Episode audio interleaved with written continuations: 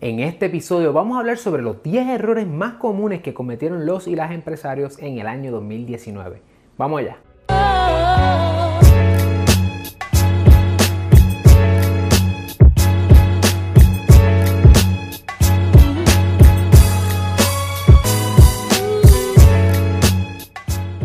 Saludos familia, yo soy el licenciado Alexio Rodríguez, fundador de Citlo y una de mis pasiones es ayudarte a establecer, crecer y proteger tu negocio. Por eso en este canal encontrarás contenido semanal sobre empresarismo, propiedad intelectual y la industria de entretenimiento. Comenzamos.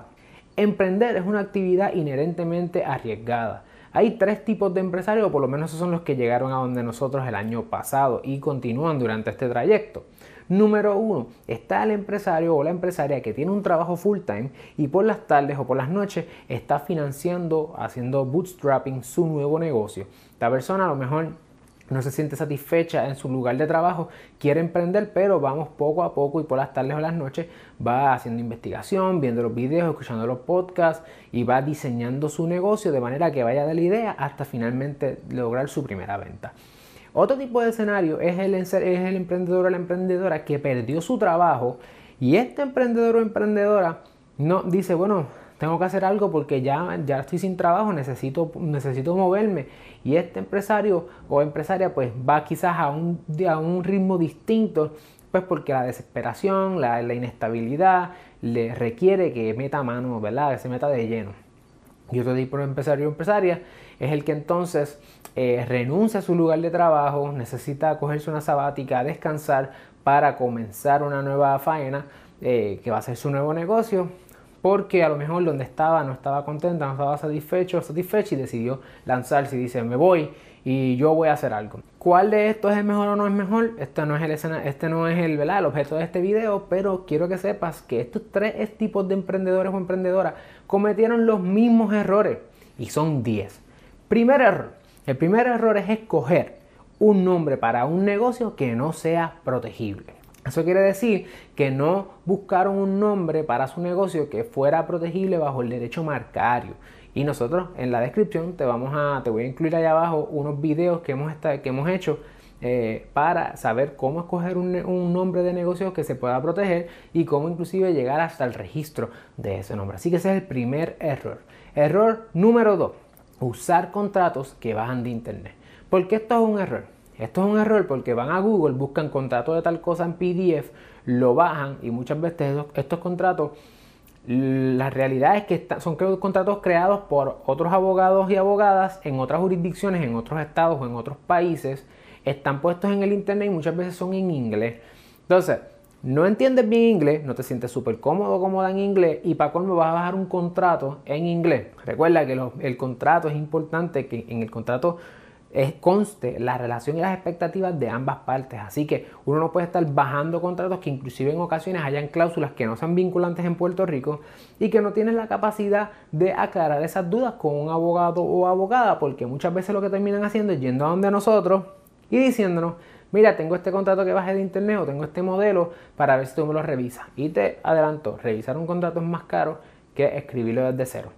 Y para colmo, no te quieres este, exponer a tener contratos que no sean vinculantes en Puerto Rico. Número 3. Comenzar un negocio sin poner a correr el proceso de permisología.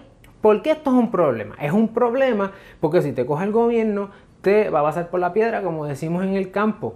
Es importante que el proceso de permisología lo pongas a correr desde el mismo momento en que comienzas tu negocio. Número 4. Hacer negocios con otras personas sin establecer las cosas claras por escrito. Se ponen a estar haciéndolo verbalmente, no, tú vas a hacer aquello, yo voy a hacer lo otro, y no lo ponen por escrito y lo que ocurre es que cada parte tiene expectativas distintas, cada cual bajo su propio modelo de contrato en Internet, cada cual está viendo eh, contenidos por su cuenta, pero las voluntades de las partes no están claras en un contrato por escrito.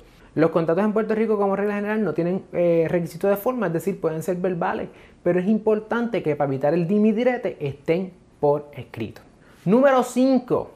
Tienen que asegurarse de que no exista un aspecto regulatorio que prohíba el modelo de negocio particular que están procurando o que estás procurando emprender. ¿Por qué esto es un problema?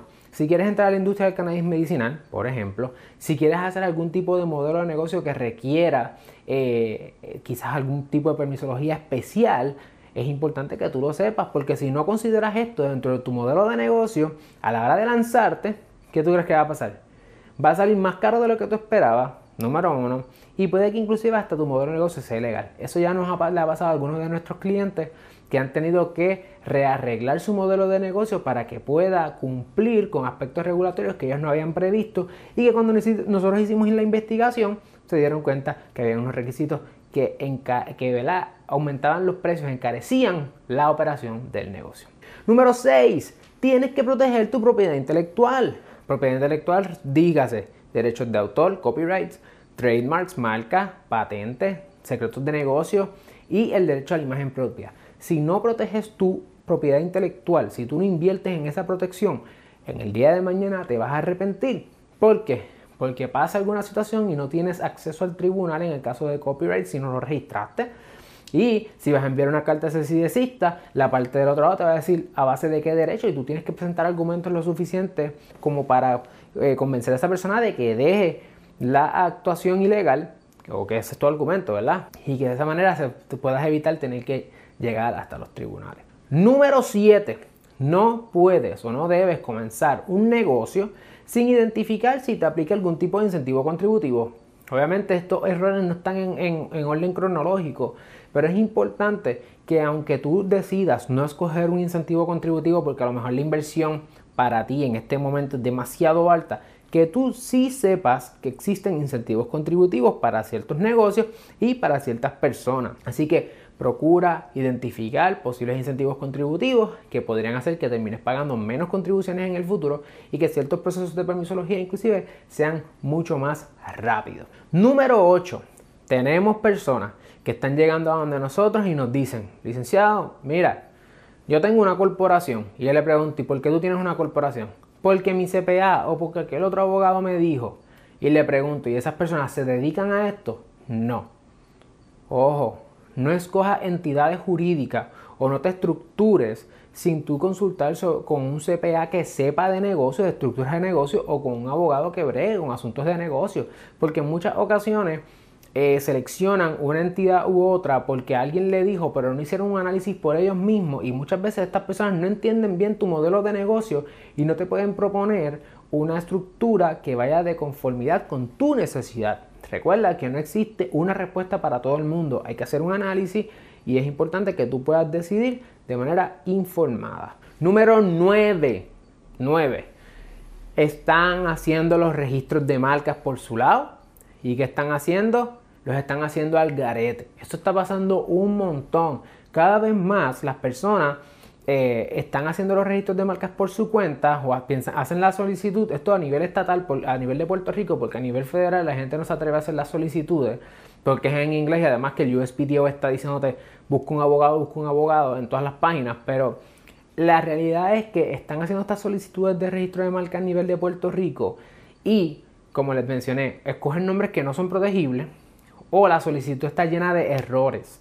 Y esos errores los ve un oficial examinador. ¿Quién es un oficial examinador? Un abogado al otro lado, ya sea a nivel de Puerto Rico o a nivel federal, hay un abogado al otro lado que sabe de marcas y va a decirte, esa solicitud está al garete, no se puede registrar así y van a empezar un dimidirete que va a encarecer tus costos. ¿Por qué? Porque tu abogado o abogada que no sabe de marca, te pones a estar haciendo esto, te llega el Office Action, que eso atrasa todo el proceso del registro de marca que ya toma tiempo y los que tienen marca saben que esto toma un tiempito considerable.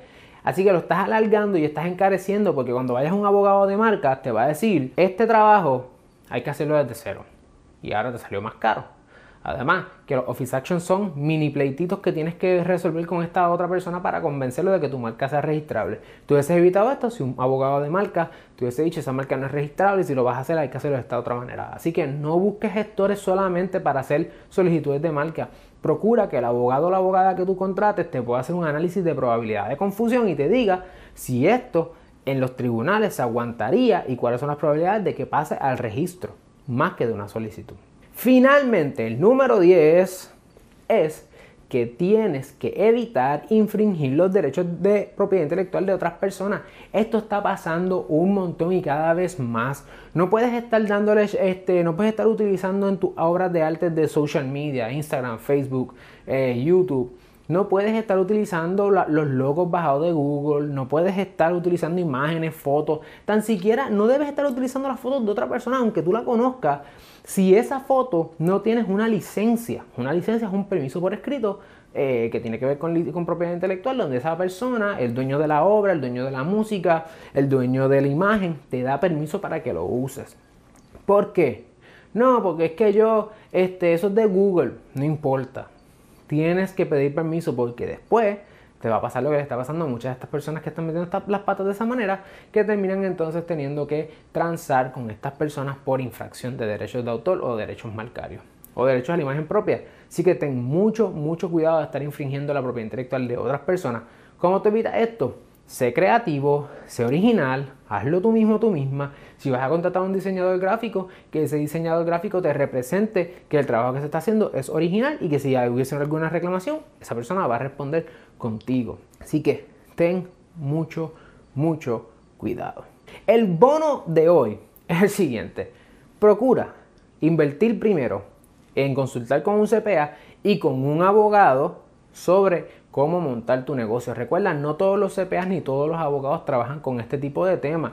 Hay personas que se dedican exclusivamente a esto. Así que procura hablar con un CPA y un abogado que te digan, mira, este es el andamiaje, este es el 1, 2, 3, así es como se hace. Y de esa manera te vas a ahorrar un montón de riesgos en el futuro, un, montón de gastos en el futuro por tener que hacer las cosas nuevamente eh, de manera correcta.